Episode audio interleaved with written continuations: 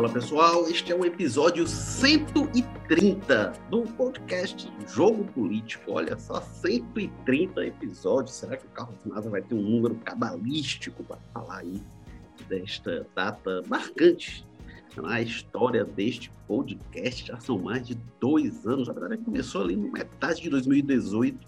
Então, chegando a três anos de podcast. E vamos falar hoje de política do Ceará um pouco. Vamos falar de política nacional que passa pelo Ceará. Tasso Gereissati, cogitado no PSDB como candidato a presidente da República. Será?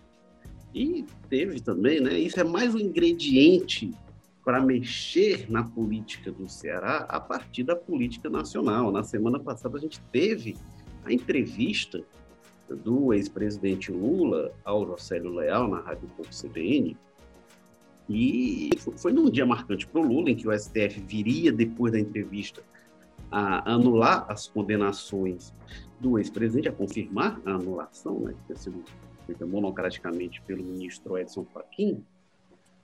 E naquela entrevista, o Lula falou disso, mas falou da política do Ceará, disse, né, falou do Ciro Gomes, né, que não vai atacar o Ciro, que não entende o que o Ciro quer, quem, é, é, quem que o Ciro vai atrair com essa estratégia, e falou também do Camilo Santana, que ele entende a posição do Camilo Santana, ambígua, digamos assim, né, entre ele entre o Ciro, e diz que é, é, é, é, está disposto a disputar o bondoso coração do Camilo Santana, como ele falou. Naquela noite, depois da decisão do STF, o Camilo Santana e seu bondoso coração demonstra que ficou meio balançado pelas palavras do Lula e telefonou para o Lula e eles conversaram e tal. O Camilo prestou solidariedade. A posição do Lula acaba fortalecendo a, a postura do Camilo Santana no Ceará. A gente vai falar desses ingredientes nacionais mexendo com a política do Ceará. E para falar sobre isso, a gente tem aqui o aniversariante desta terça-feira, o Walter George, o chefe de opinião do povo, que está no dia do seu aniversário nos dando prazer de sua presença. Parabéns, Walter George. É, Obrigado. Volta que está lá na Sapiranga. Sapiranga hoje em festa, né? Aí os cururus, os sabiás, todos em, em, em, agitando. Tudo bem, Walter? Tudo bem, Eric. Obrigado. Ah, só se forem eles que estão em festa, que eu continuo aqui embaixo da cama, escondido, tentando fugir dessa praga que anda, que anda circulando por aí. Muito obrigado. Essa altura a gente tem que comemorar cada, né, cada ano, não é cada dia que a gente consegue ultrapassar nessa trajetória maluca em que a gente foi inserido, mas um dia vai passar, se Deus quiser. Pois é. E temos também o Carlos Maza, repórter de política, colunista de política, que não faz aniversário hoje, mas eu acho que é, ele é, está lá no José Bonifácio também, é, é festejando esta data do Walter George, não é, Carlos Maza? O que, é que você disse deste episódio 130 do Jogo Político? Tudo bem, mano? Opa, tudo bem, Érico, Walter. Eu achei que você ia dizer que não era meu aniversário, mas eu tava de parabéns, né? É, pois é, aqui no, aqui no José Bonifácio a gente decretou um feriado local, acho que não tem nenhuma é, repercussão legal, né? Mas a gente decretou assim, num, num caráter mais de homenagem, de comemoração mesmo, festivo, simbólico, em homenagem a Walter Jorge, até os gatos e os cachorros hoje deram uma trégua para comemorar um, esse dia tão importante, né? Para o Ceará, para o Brasil. Pois é. é tem o feriado desta quarta-feira, mas não, não, ao que consta, não é por causa do aniversário do Walter Jorge. Dizem que é, é anterior, né? já tinha antes, mas claro que a data ganha força com essa com esta comemoração. Walter George, uh, a gente já ouviu antes né, essa história do Tasso candidato a presidente, agora o Bruno Araújo, presidente nacional do PSTB, dizendo que tem uma movimentação intensa dentro do PSDB para fazer do Tasso candidato em 2022. Será que agora vai, igual? Eu diria que em circunstâncias anteriores o Tasso se movimentava mais nesse sentido. Agora teria que ser uma candidatura assim de, de união, quase que uma candidatura de união das oposições, que eu não sei se ele teria disposição a essa altura de entrar numa briga, numa briga grande né, pela, pela, pela presidência da República.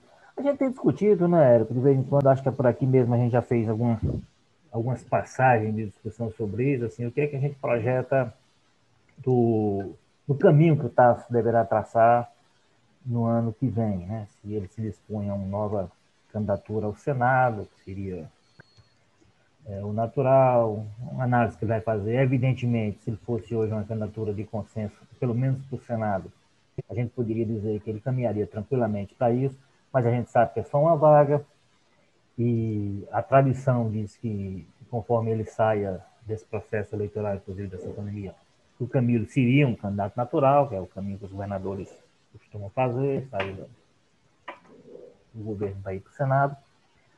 É, eu acho, eu acho, eu acho um cenário muito. Eu sei que tem, inclusive, de pessoas próximas a ele, tem havido um certo entusiasmo em propagar essa ideia, em ver se viabiliza e tudo. Eu acho que o jogo, nesse momento, não, tá, não, não indica um, um, cenário muito favorável para isso, não. Porque a gente vai considerar uma série de fatores. Tende a ser uma campanha muito acirrada, muito tensa, muito problemática.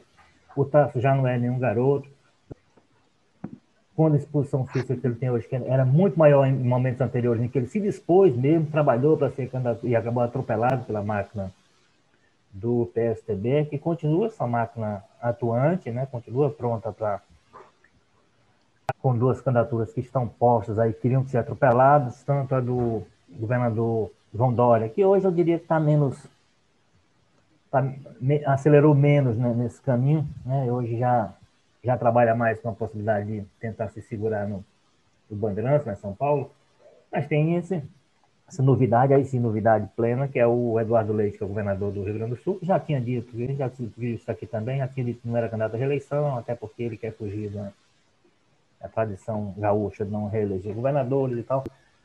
É, então, eu, eu, sinceramente, eu não aposto muito nessa ideia do Tasso, de repente, se transformar. E agora estão falando numa dobradinha Tasso e Ciro, que eu acho mais impossível ainda, né? Porque aí se transformar o Brasil na República do Ceará desse jeito fica meio.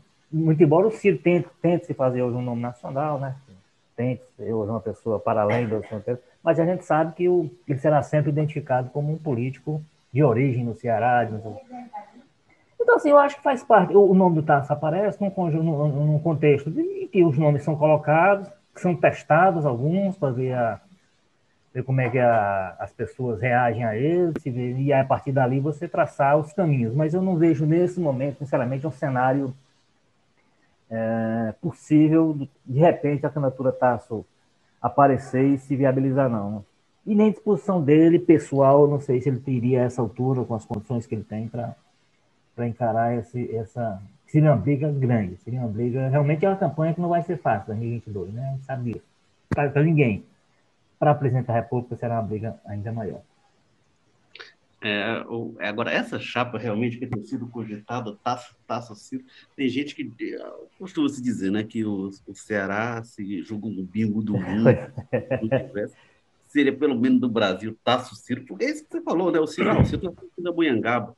Mas a história dele toda é é, no, no, Ceará. Né? Inclusive, uma vez, os deputados quiseram dar o título de cidadão cearense para o Ciro, ele rejeitou, disse, não, sou, sou cearense, pô, como assim título de cidadão? Sou, sou cearense, ele se colocou assim. É, agora, a gente já ouviu muito, né? O, a vez mais forte, vamos lá, o Tasso, desde que ele sai do governo do Ceará, ele começa a ser cogitado como nome nacional, né? Então ele vai para o PSTB, ele vira presidente nacional do PSTB, na época da eleição do Fernando Henrique, e antes do Fernando Henrique despontar como candidato, se ensaiou uma aliança PT-PSDB, que seria uma chapa, e isso o Ricardo Couto conta sobre isso, seria uma chapa que teria Lula presidente e Tasso vice. Já pensou que coisa que teria sido? E essa chapa não saiu, mas saiu uma aliança no Ceará, PT, PSDB, que naquela época a ala mais radical do PT ganhou a eleição interna e impediu e desfez a chapa. O PT iria indicar o vice do Tasso. A história do Ceará seria, seria outra. O, o só, só, uma, só, só, uma coisinha de isso aí, que a, a, minha memória, quando passa essas coisas, eu tenho que dizer logo. Né? E lembrar que no começo do governo Lula, o Tasso era um dos interlocutores do, do, do Lula junto à oposição. Era, era uma das pessoas tinha até umas famosas sessões de cinema que o Lula fazia no Alvorada, que só iria que o Tasso era frequentador dessas, dessas, dessas sessões, como sinal de que era uma das pessoas com quem o Lula é, conversava. Então, tinha essa aproximação Sim. realmente.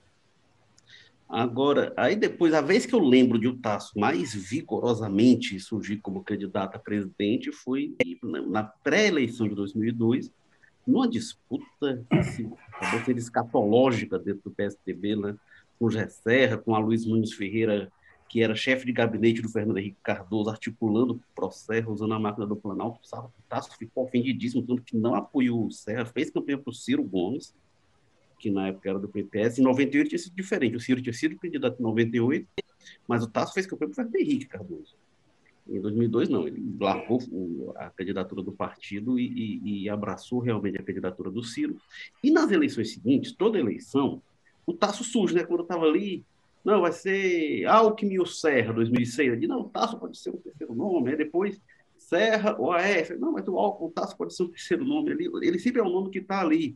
Como surge para presidente do Senado, como surge para presidente de CPI da, da Covid, também apareceu. Agora, entre o nome ser cogitado, é um nome de prestígio, né, um nome de força, e se concretizar, aí realmente tem uma questão de articulação, de disposição para brigar, para entrar em determinadas brigas, determinadas disputas.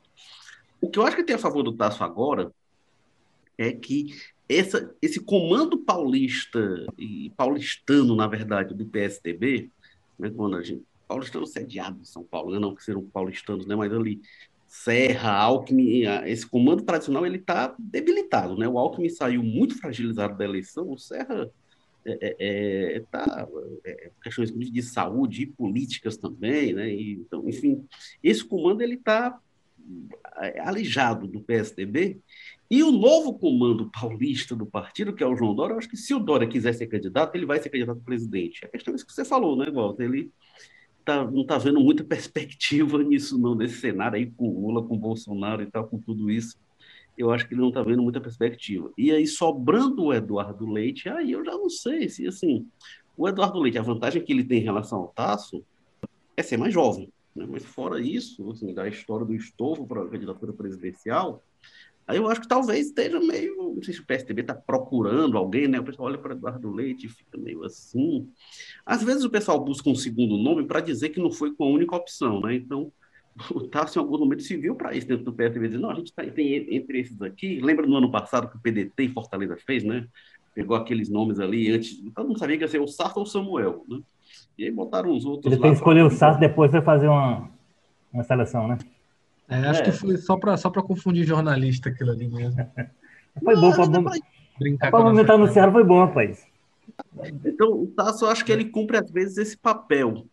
É, tenho dúvida realmente da disposição dele de ser candidato, mas eu acho que o que tem mais favorável é que aquele núcleo paulista, principalmente o pessoal ali do Serra, né, que operava, que fazia ali, acontecia, o Tasso conheceu bem a força desse pessoal e os métodos, é, ele deixou de existir, né? Ele hoje o, o, próprio PSDB tem muito menos relevância, né? Quando a gente olhava a candidatura do PSDB, era uma candidatura que é, até 2014 esteve sempre no segundo turno, então era um posto muito cobiçado.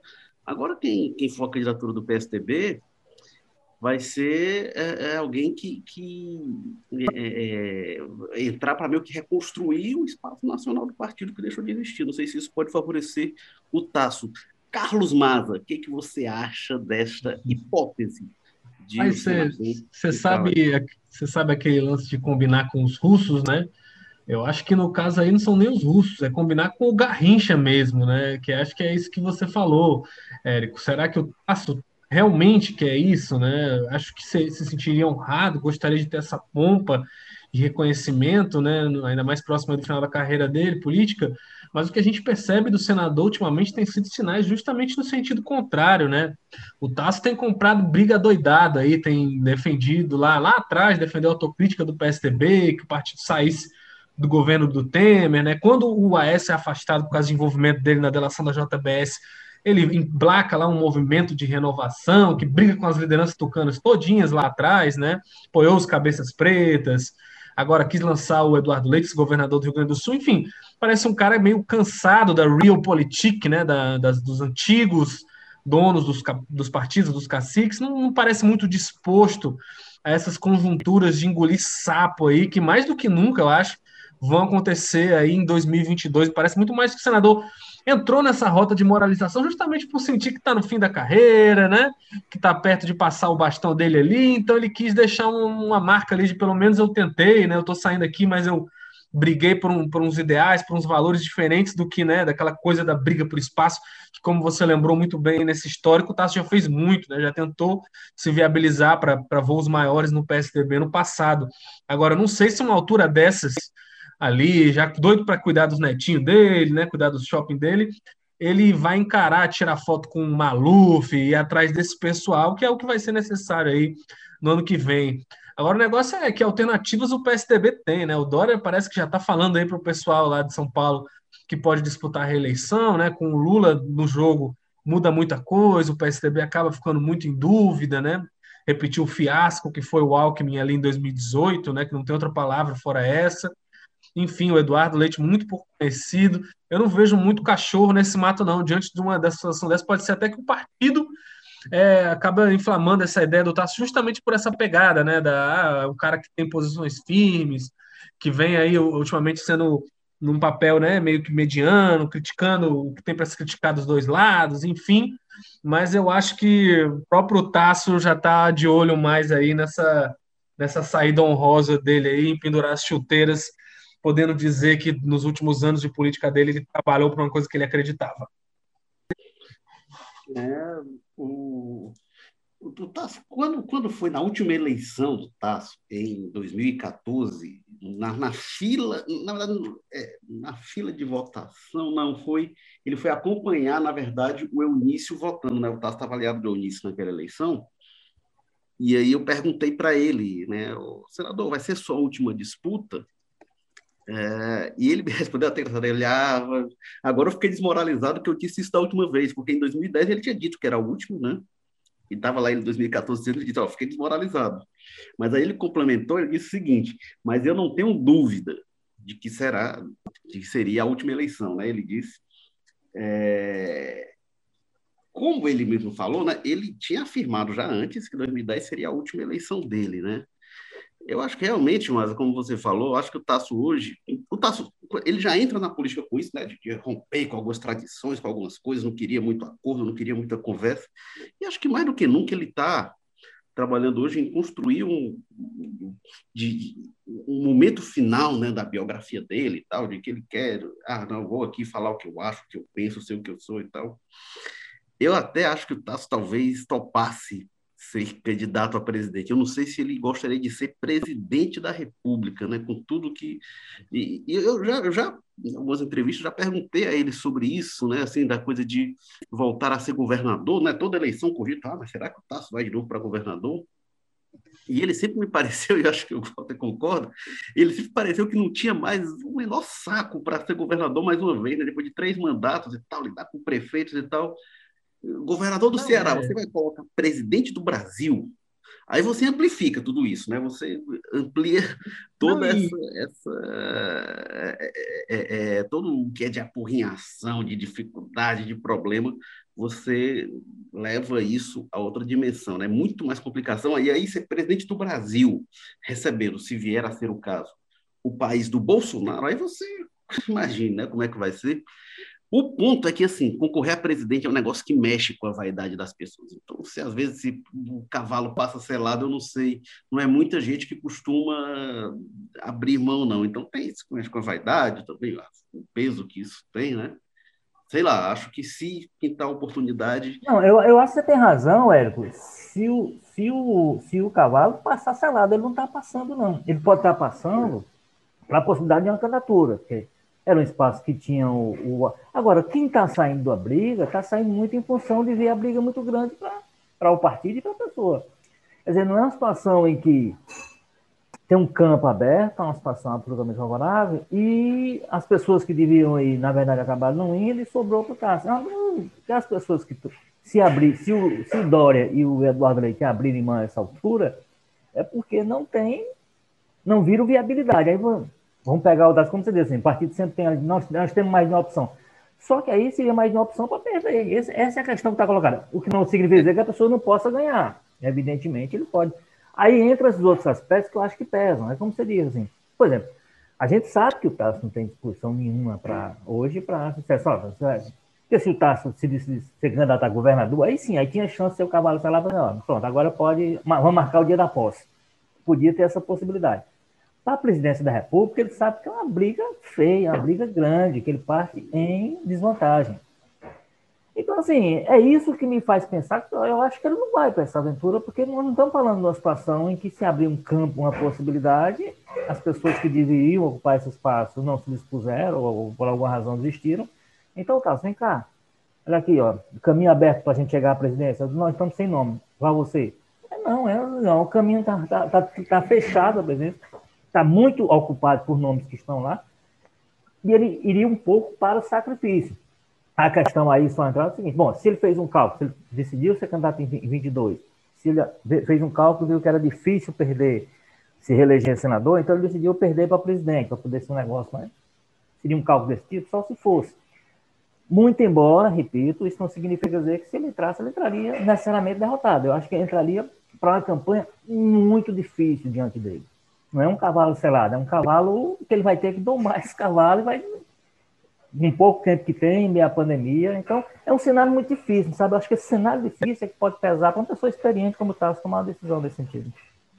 É, eu acho que o, o, cavalo que eu acho que está selado é o cavalo do PSDB, né? Que não é mais aquele puro da candidatura, é. forte ali de 2002, saindo da presidência, né? Agora é um é um pangarezinho que está meio mas, ó, mas, né? mas tem, tem, uma, tem um setor ali, puxado pelo Aécio Neves, né, que, que defende, inclusive, que o partido não tenha candidato, né? Apoia o outro. Acho ah, que é. é muito, fica muito pequeno, porque, como você falou antes, acaba que quem dá a palavra final desse negócio aí vai ser o São Paulo, né?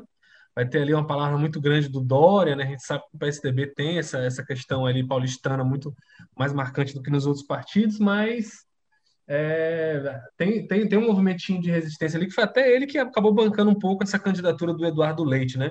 Que, para quem não lembra, que está ouvindo a gente, né? A candidatura do Eduardo Leite foi lançada dias depois do Dória reunir lideranças do PSDB lá em São Paulo, num jantar, e tentar, nesse jantar, é, minar ali o Aécio Neves do partido, é, tentar tirar ali o Bruno Araújo da presidência do PSDB Nacional, tentar construir um comando do PSDB mais próximo dele. Em, rea, em reação, né, várias lideranças tucanas se juntaram, reconduziram o Bruno Araújo, o Aécio deu um, né, um lá, esculhambou o Dória no, no, encontro do partido e acabaram lançando ali o Eduardo Leite. Aí, logo, pouco tempo depois, um mês depois, o Lula é, liberado pela justiça para candidato, aí avacalha tudo, né? Volta tudo a estaca zero.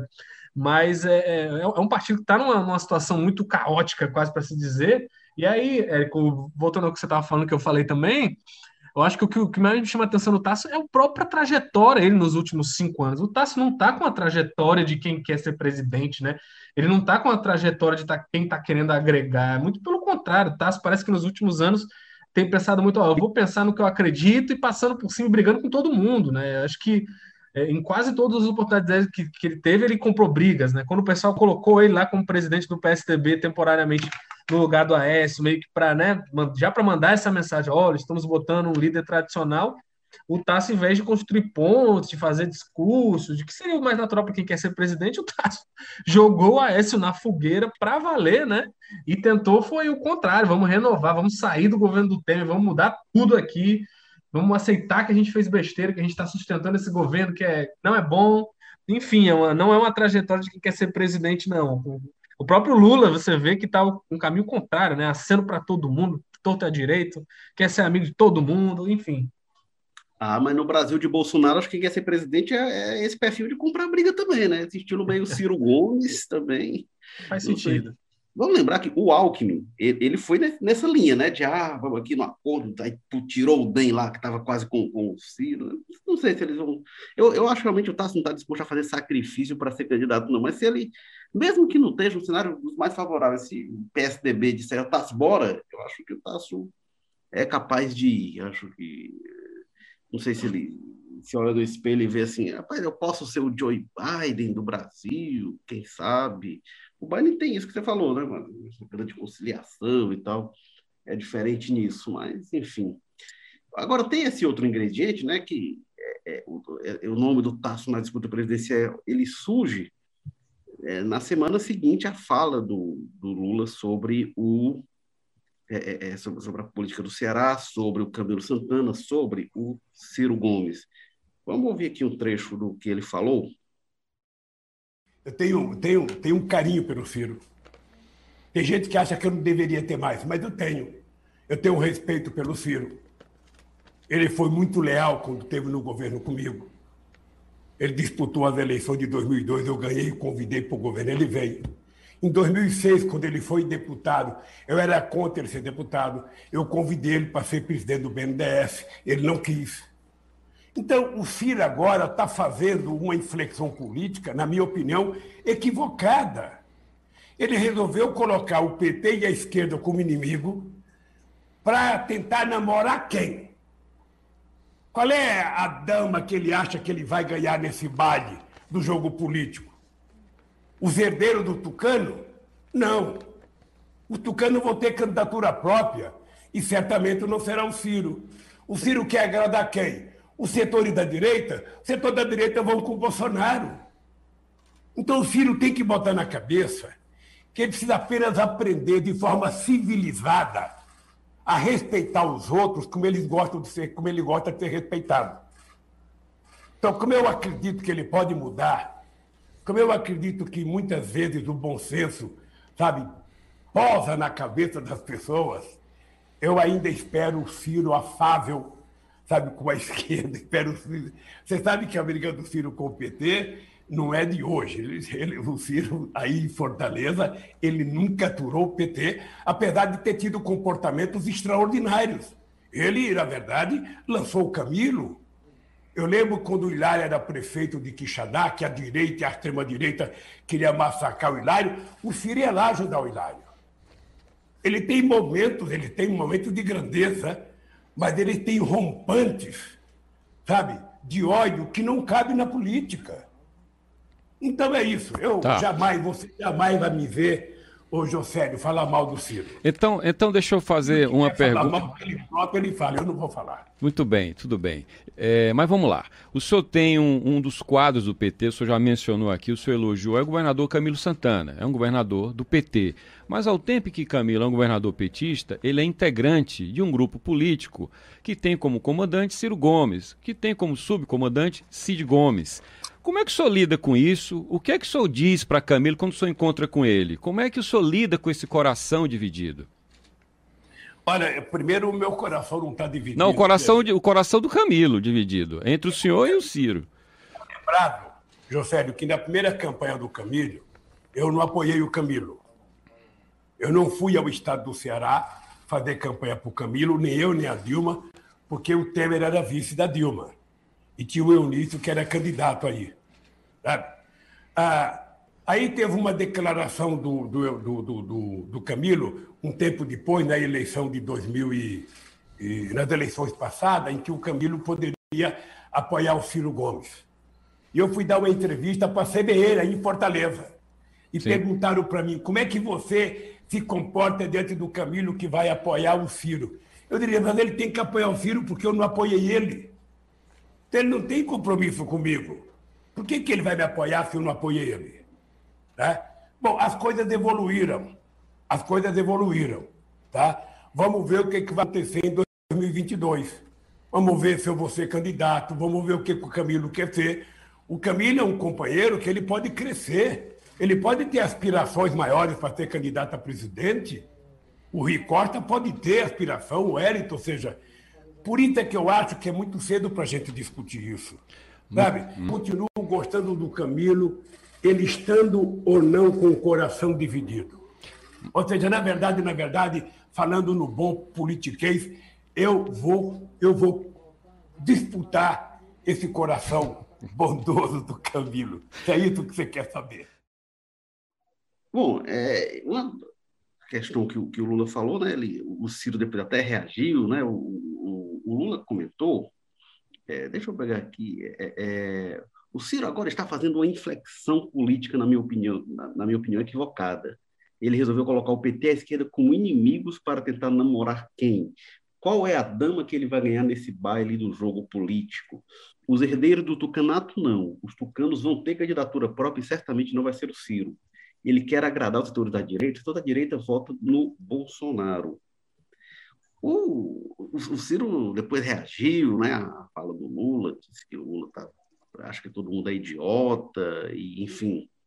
É, e teve a fala também do, do, do, do, Lula sobre o Camilo, né, dizendo que entende a posição do Camilo, que e foi até interessante, o, o Walter, não sei se você lembra, Imasa, é, que, que o Lula disse, não, já, eu já tinha dito que entendia que o, o ele falou que tinha dito na, na Rádio Povo CBN, inclusive, eu não lembrava dessa declaração, dizendo que entendia que os, o, o Camilo não apoiasse ele, Lula, porque ele não apoiou o Camilo em 2014, que tinha, e realmente isso aconteceu, né? A gente acompanhou, tinha aquela questão Eunício Camilo, e o que se discutia na época era que o Eunício estava mais próximo do Lula, da Dilma, do que o Camilo, por uma questão é, é, é, é, do peso nacional né, do, do, do, PMDB na época, na, na Aliança Federal, ali com o vice, o Camilo acabou sendo a escolha do Grupo Ferreira Gomes, que estava no PROS, né, mas não era a força do PT ali, era a força dos Ferreira Gomes, que estavam no PROS, e o PROS, a relevância nacionalmente, né, muito pequena. Então, até se atribui muito a isso. Assim, tem gente próximo do Ferreira Gomes que diz: olha, na escolha do Camilo pesa, pesaram alguns aspectos, e um das dos pontos que pesou foi amarrar o Lula para ele não poder fazer campanha para o Onísio, porque se realmente, se o Lula, a eleição aquela disputada, como foi aquele primeiro turno, se o, o Lula faz campanha para o Eunício, era capaz de, de o Eunício ter virado governador no primeiro turno. É, mas foi curioso essa, essa fala do, do Lula. É, e qual foi a sua avaliação, o, o Walter? Assim, acho que ele fortalece né, a posição do Camilo, ele é, é, eu falo de disputar a posição, o, o coração do Camilo. É, eu acho que o Camilo vai seguir nessa toada, né, de se equilibrar entre os polos até, até o fim. E ele fala, inclusive, né, o Lula até diz que, quem sabe, o Camilo pode sonhar ser candidato a presidente, se ele quiser. Aí vai complicar mais esse nosso balaio aqui, né? O que, é que você acha, Walter Jorge? Tá, tudo bem. Na verdade, assim como você, Érico, eu não me lembro dessa manifestação anterior do Lula, mas o ponto daquela entrevista que me chamou a atenção, no qual eu concentrei mais minhas, minhas avaliações posteriores, foi exatamente o que ele trata da relação com, com o Camilo, porque eu não lembro, e aí se ele fez, passou desapercebido, de um, um autocrítico, um meia-culpa, digamos assim, da cúpula, de alguém da cúpula do PT e alguém da cúpula do PT, ele está falando na cúpula do PT, que é o é a última palavra é, que, que, que, admita a existência desse, assim, desse débito, dessa, dessa situação mal resolvida com o Camilo, gerada pela primeira, pelo primeiro ato na caminhada do Camilo como governador, que foi quando o partido, de fato, o Lula e a Dilma não pisaram aqui na campanha é, de um candidato do PT. Aí a gente tem que ver o seguinte: era um candidato do PT, mas não, tinha, mas não foi exatamente escolhido pelo PT. Né? Foi aquele processo todo, o partido já tinha feito convenção, tinha abriu mão da candidatura ao governo, ofereceu o nome do Guimarães para chapa ao Senado, aquela coisa toda. É, então, o, o, o, o o Lula, ele faz, é, para mim, ele faz a manifestação mais clara. Assim, a gente é obrigado até hoje a entender o Camilo, que tem essa situação lá de trás, e isso faz com que o partido tenha com ele uma maior, digamos assim, paciência do que ele não costuma ter em muitos casos. Ou seja, aí o Camilo, o Camilo também tem sua habilidade, como você disse assim, para ir segurando as coisas, a, a relação, por exemplo, ano passado, o esforço que ele fez para tirar o PT da candidatura própria, jogar na aliança com com o PDT, que, era que aí, quando a gente fala PDT de Fortaleza, a gente fala Ferreira Gomes, Ciro e companhia, inclusive. É, e aí ele foi derrotado pelo partido. Você não teve, ele não, aquilo não gerou, não, fez aquele de geração aquilo. E, e, claro que Camilo hoje é o maior nome que o partido tem no Ceará, de longe é o Camilo. Não tem ninguém que peite ele com relação a, ao prestígio, à liderança, essa coisa toda. Mas o Camilo não usou essa força por conta dessa situação. Camilo não atropelou ninguém. O Camilo, mesmo na, na discussão que ele teve interna com o partido, certamente ele não usou tudo que poderia alguém com, com a máquina que ele tinha na mão usar para fazer impor a, a posição dele. Não, o partido vai ter que ter. É, vai ter que ir no caminho que eu estou sugerindo. Ele fez a discussão interna, fez a, a aberta e fechada, usou os seus e, e, fez as manifestações públicas. Então, assim, e o partido aceita e ele aceita. Então, é uma, essa relação meio conflituosa que eu acho que um pouco as declarações do Lula ajudam a explicar. Ele dizendo lá, eu vou disputar, porque na verdade não faz sentido o, o, alguém que seja do PT dizer assim, eu vou disputar o coração daquele governador do PT. Né? O governador do PT, em tese, tem que estar com o PT numa campanha nacional. Mas o que é que ele diz? Ó, eu continuo compreendendo aquilo que a gente fez lá atrás, o que eu fiz naquela campanha no no seu palanque e tal, e vamos tocando as coisas. Você é o nome que a gente está pensando para o futuro, coloca o nome dele, como você disse, entre os, os presidenciáveis de futuro, que evidentemente em 2022 o caminho está meio complicado para o Camilo. É, então, eu, eu, foi, foi a, a melhor parte daquela entrevista, eu tenho escrito sobre isso, tenho falado alguma coisa, é, foi quando o Lula falou dessa relação com a família. E para mim explicou muita coisa do cuidado que há de ambos os lados. E é um cuidado de ambos os lados, mas é um cuidado maior do PT, como eu disse, que em outras situações, com outras pessoas, já agiu com mais, mais força e evita fazer com o Camilo. Primeiro, porque realmente localiza nele hoje uma liderança na qual se deve apostar. Uma, alguém novo que está lidando com essa questão, por exemplo, essa crise gravíssima da pandemia tem se destacado nela. Aí vamos discutir o acerto ou o erro de medidas aqui e acolá, enfim, se, se o geral, a, a crítica que a oposição tem. Mas é uma das pessoas que está sendo reconhecida, inclusive porque os resultados têm aparecido, né?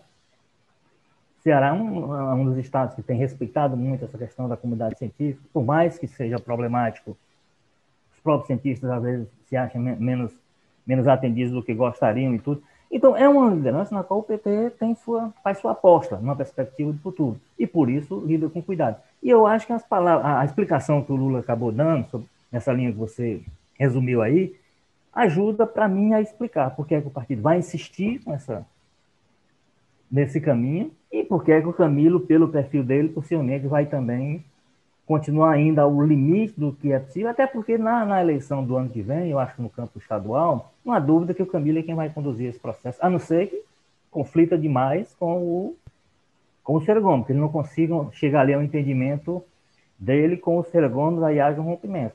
Mas do, do, da parte do PT, eu acho que o Camilo vai ser a grande liderança do campo estadual, não, há nem dúvida disso. E o partido vai, pelo que o Lula disse, vai continuar entendendo o Camilo de hoje em função do que aconteceu lá na, no primeiro passo que o Camilo deu como candidato a governador, que ele foi candidato do Serra Gomes e não do PT. Isso criou um problema inicial lá que o partido até hoje tenta fechar essa conta, mas ainda não conseguiu. Ô, Walter, eu vou já passar aqui para o Maza, que eu, eu, queria fazer uma pergunta para o Maza, que na verdade é a pergunta que justifica todo esse podcast aqui de hoje. Eu queria já fazer aqui para o Maza. Mas antes, você falou do. Finalmente você vai fazer uma pergunta sobre algo interessante, é isso, aí. Eu tô com medo, eu tô com medo, que o, o Érico geralmente, quando fala isso, ele manda uma pergunta impossível, assim, de vez Você acha que. resposta, né? Qual vai ser o percentual de votação do Bolsonaro em 2022? Não. Mas eu queria perguntar, primeiro, Walter, era, era para você, só que você falou do, do que se cogitou, né, Tasso com Ciro Pinto, enfim. Qual, qual, a possibilidade que você vê de, assim, de, de, o, o Tasso, de o Ciro ser candidato se o Tasso eventualmente estiver nessa disputa? Você vislumbra alguma possibilidade de os dois estarem concorrendo entre si? Eu, eu, eu, acho que esse não seria, a essa altura, nesse momento, eu acho que esse não seria um empecilho, não. Aí faz aquele velho acordo de não, de não agressão, porque não, não aconteceria mesmo, né? Dificilmente o, o Ciro transformaria o Tasso em alvo de sua campanha e o contra, a não ser que os dois forem para, para o segundo turno, aí virão um contra o outro. Também não acho que não seja um cenário projetável, né? Você, o eleitor, de repente, colocar dois candidatos com perfil tão semelhante, assim, quase no mesmo campo. Então, assim, acho que a única possibilidade seria essa, de os dois Mas no primeiro turno, eu acho plenamente possível conviver essas duas candidaturas, talvez um um tentando conquistar um pouco contra o outro que está aí meio perdido, mas correndo uma faixa, uma faixa simultânea, mas não necessariamente se enfrentando entre si, entre si, gerando contradições, ou um partindo para ataque contra o outro. Então, acho que são duas candidaturas possíveis de, de, de coexistirem. Eu não vejo, com relação a isso, eu não vejo dificuldade, não. É, é, vamos lembrar que, assim, eles já foram mais próximos, inclusive, né? Eles passaram uma década rompidos, voltaram depois do cumprimento de 2010, eles voltam a se aliar em 2020. Né? Então, Ué. tem aí um período aí de, de, afastamento, realmente. Não é aquela relação que era ali dos anos 90, que realmente seria impensável. Aí, Carlos Mado, eu queria saber de você isso, então. Numa eleição que tenha como candidatos a presidente o Tasso e o Ciro, e ainda tendo como candidato a presidente o Lula, e ainda o Bolsonaro disputando a reeleição, quem é que ia ganhar no Ceará? Quem, quem ia ter mais votos? Rapaz, é, é, você, você sempre faz essas perguntas capciosas, né, Érico? Eu acho que Ai, ai de quem tenta prever alguma coisa nesse Brasil, né, cara? A gente não sabe de nada, cara. Eu não duvido nada que chegue em 2022 o candidato líder na pesquisa seja o Danilo Gentili, sabe? Uma maluquice. Eu acho que tudo pode acontecer e é muito difícil a gente trabalhar com isso. Assim, vendo, vendo o nosso histórico, né? Eu acho que tende-se a ter uma disputa sangrenta é, entre o Lula e o Ciro com uma vantagem para o Lula, caso o Tasso esteja na, na, na, disputa, porque eu acho que o Tasso vai acabar, ele vai brigar com os votos do Lula, óbvio, mas eu acho que ele vai acabar brigando muito mais com o Ciro aí, que pode tirar um pouco esse. O que eu, eu acho que o Ciro já teria um favoritismo amplo de início, né? Mas com a presença do Tasso, ele poderia, inclusive, ficar atrás do Lula. Ah, não, mas porque o Lula viria com a comoção da volta do Lula, sairia na frente nas pesquisas, então eu acho que ele teria uma, uma, uma tendência maior de, de, levar essa até aqui no Ceará, o que deve ser o desespero do Ciro, por isso que talvez o Ciro esteja tão arisco com o PT ultimamente, né? Que até no, no, no território dele ele sofre alguma derrota e tudo mais. Agora, falando rapidamente sobre, sobre a entrevista em si, né? É, que o Walter estava falando, lembra muito o que o Ivo Gomes dizia lá em 2012, né? Que é, ele dizia que o Lula é um mala, né? Não necessariamente como ofensa, como elogio até aí, a depender de como você avalia isso, né? Que é um cara que sabe bem os caminhos, obviamente, como ninguém da política brasileira, e parece hoje estar tá muito mais afinado com o tino eleitoral que o Ciro, né? Que parece meio perdido aí nessas estratégias dele. Quanto à relação deles ali, do Ciro e do Lula, eu concordo muito com uma coisa que o Lula falou ali na entrevista com o Jocélio, né? Que aquele ele não é culpado pela polarização, não foi ele que inventou isso. Então faz muito sentido que ele fala de que se você quer receber o bastão, você tem que correr mais que eu, né? É, eu acho que a sociedade está dividida, isso é um fato, não é uma teoria da conspiração do PT, do Bolsonaro, que eles criaram e sustentam só porque beneficia eles, né? A sociedade está dividida e a eleição vai refletir isso, querendo ou não, não tem essa, né? Não tem mesa de bar hoje que qualquer conversa, aliás, não pode ter mesa de bar, é, fica em casa, máscara, respeito ao distanciamento mas assim, as, as clandestinas que tem, ou até conversas virtuais, não tem conversa de gente, muita gente junta, que não se rache logo ali numa disputa entre Lula e Bolsonaro nos discursos. Não faz sentido dizer o contrário, não estou falando nada ousado, isso aqui isso é óbvio, né? Então é uma entrevista recheada de acenos. Você tem esse aceno para o Camilo, quando ele disse que vai disputar o coração bondoso. É, ele, ele, parece até colocar assim uma, uma mensagem ali, Camilo, ó, os Ferreira Gomes te deram muita coisa no passado, eu não te dei nada no passado, né? Ele reconhece que não ajudou ele em 2018, mas ó, vamos, vamos pensar para frente, né? Vamos olhar, talvez o PT, o PT é protagonista, o PT sempre está protagonista, talvez a gente tenha mais a te oferecer para o teu futuro do que os Ferreira Gomes, né? Enfim, aí o Lula sinaliza para o Ciro, quando diz ainda que acredita em um Ciro afável com a esquerda. Sinaliza até para a FIEC, né, o que me chama muita atenção quando ele disse que mandou dinheiro como nunca para o Ceará, dizendo que o empresário não tem para que ter medo dele, que eles ganharam muito dinheiro com o Lula. O Lula que vem sendo muito mais carinhoso com o mercado que o Ciro até, né? Nos últimos anos tem, o Ciro tem dito poucas palavras boas para esse segmento, né? O Ciro abomina conversa de, né, de privatização da Caixa, coisa que o Lula já falou recentemente ser possível. Então, o resumo é isso: né? a gente vê uma estratégia, um afinamento do discurso do Lula que, para mim, parece até aumentar essa tendência de polarização com o Lula e o Bolsonaro em 2022, como se, se ele tivesse evitando se indispor com todo mundo, tentando né, se aproximar de todo mundo de olho nesse segundo turno, talvez dizendo para o Camilo até você pode apoiar o Ciro aí, mas no segundo turno estamos juntos, né? Enfim, eu acho que pelo menos parece muito que a aposta deles é essa, que vai ter essa polarização mesmo, né?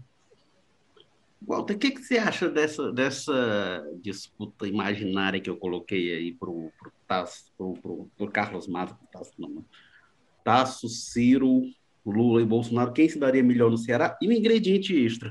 O que, que os prefeitos do interior iam fazer, né? Porque os prefeitos do interior gostam de estar bem no governo de plantão, no Estado, com o governo federal, mas muitos deles têm uma relação histórica ali com o Tasso, os grupos políticos, é, e, mas tem a força da imagem do Lula também, né? Então, como é que esse pessoal ia ficar, Walter? É, aí, aí eu acho que nessa briga específica aí, e localizada, eu acho que a posição do Camilo faria diferença. E aí é um pouco o que você está dizendo, assim, reforçando o que você está dizendo, quer dizer, aí você teria cada um com sua força própria, o Tasso com, com a memória que as pessoas têm de quando ele foi governador, o, o, o Ciro a mesma coisa, o, o Lula a mesma, enfim, e o Bolsonaro com a força da máquina, e você teria para dirimir essa dúvida, saber para onde, onde iria o Camilo numa briga dessa. Entre, entre, evidentemente, eu estou falando entre o Lula e o, e o Ciro. Eu acho que é o que definiria isso aí, porque aí viria essa outra máquina que você diz, os prefeitos espertos ficam tentando se equilibrar entre o, o, o, bacana lá que tem voto e o que tem, que tem a oferecer. Acho que o Camilo viria para esclarecer essa dúvida para quem estivesse com ela é, estabelecida, mas seria uma, seria uma briga interessante, porque, inclusive, porque aí tem uma coisa sobre a postura do Ciro, que a gente estava falando assim, com o, o, às vezes tenta se localizar como um político nacional e tal, que não é um político cearense, é, só que ele não abre mão de ganhar no Ceará. Ele faz, ele arma, toda a estratégia que ele arma nacional, o ponto de partida dela é o seguinte, eu tenho que ganhar no Ceará, eu não posso perder onde as pessoas me conhecem, que essa é a tese né, que, que prevalece. Então, eu acho que ele montaria um esquema forte e aí brigaria mais ainda aí por uma neutralidade possível do, do caminho, que eu também não sei se isso seria possível, imaginando se ele ainda filiado ao PT em 2022, em plena campanha. Né? Aí tem as, também tem as, os entrados legais a serem cumpridos em campanha eleitoral. Então, eu acho que o, o, o a resposta que, que, que, que, que viria para isso aí era assim, para onde for o Camilo, eu acho que nesse sentido, essa dúvida específica do, do ganhador da, da disputa pela presidência do Ceará, não Ceará Esporte, Ceará Estado, é, eu acho que o Camilo teria o poder de, de, de vir nessa briga. Se ele abraça efetivamente uma campanha do PT, se ele assume uma postura de, de de, de, neutralidade ou coisa parecida, para não constranger o Ciro numa situação dessa, né? Ou para, talvez, alegando, não, tem muito cearense no meio dessa briga aí, então eu, como cearense, não posso me, me intrometer. Enfim, eles, alguma estratégia que ele arme para ser neutro, mas a posição do Camilo aí, para mim, seria o balizador de, de quem tenderia a ganhar essa disputa específica numa campanha entre os quatro. Quem eu acho fora dessa, dessa disputa, em qualquer circunstância, é, é o Bolsonaro. Aqui, aqui no Ceará, né? O... No Ceará, não, nós estamos falando do Ceará. Nós estamos falando do Ceará. Ceará né? Tá certo. É, o, o Walter, é...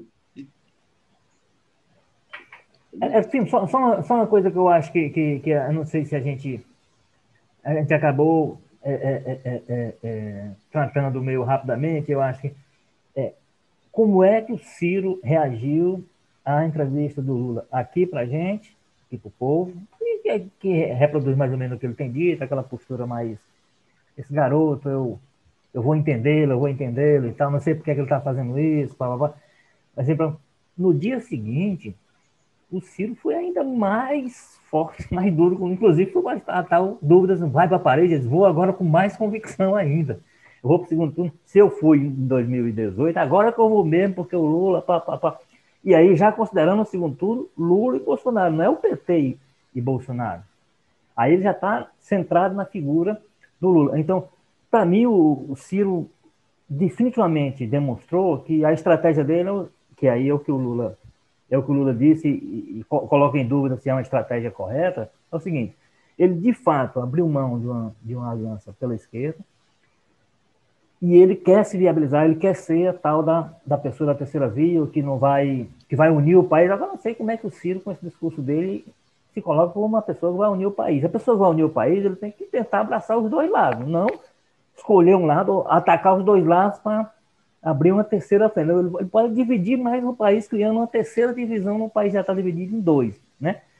Então, assim, a reação do Ciro no dia seguinte, entrevista lá ao José Luiz da Atena, de resposta ao Lula, para mim, demonstrou o seguinte: o Ciro tem um caminho traçado, e aí, como é que isso vai ser administrado localmente? Essa, essa dúvida está estabelecida, e aí é um problema, mais um problema colocado no colo do Camilo, que é quem vai montar a estratégia da sua reeleição, da, da, da sua sucessão. Né? Ele não pode ser candidato, mas certamente esse processo todo vai passar pela mão dele e tem a ver com a conversa com o grupo do Ciro Gomes. A sinalização que o Ciro deu já como resposta à entrevista do Lula é no sentido seguinte, não tem conversa com o PT. É, não, isso ele deixa bastante claro, né? Mas este foi o Jogo Político, episódio 130, que teve edição e produção de Mariana Vieira, o editor-chefe do Jogo Político é o nosso Tadeu Braga, editor de política João Marcelo Sena, diretores executivos de jornalismo Ana Nadaf e Eric Guimarães. Obrigado mais uma vez, Walter Jorge. Ok, Firmo. Até semana que vem, quando eu não estarei aniversariando, viu? Ah, pois é, feliz aniversário mais uma vez. Nem de férias. Pois é. É, obrigado mais uma vez, Carlos Maza. Que parabéns para você também. Opa, Érico, Walter, muito obrigado. É sempre um prazer estar aqui com vocês, apesar de estar um pouco distante ainda meu meu aniversário. Eu sou leonino, cara, vem lá pro final de julho só.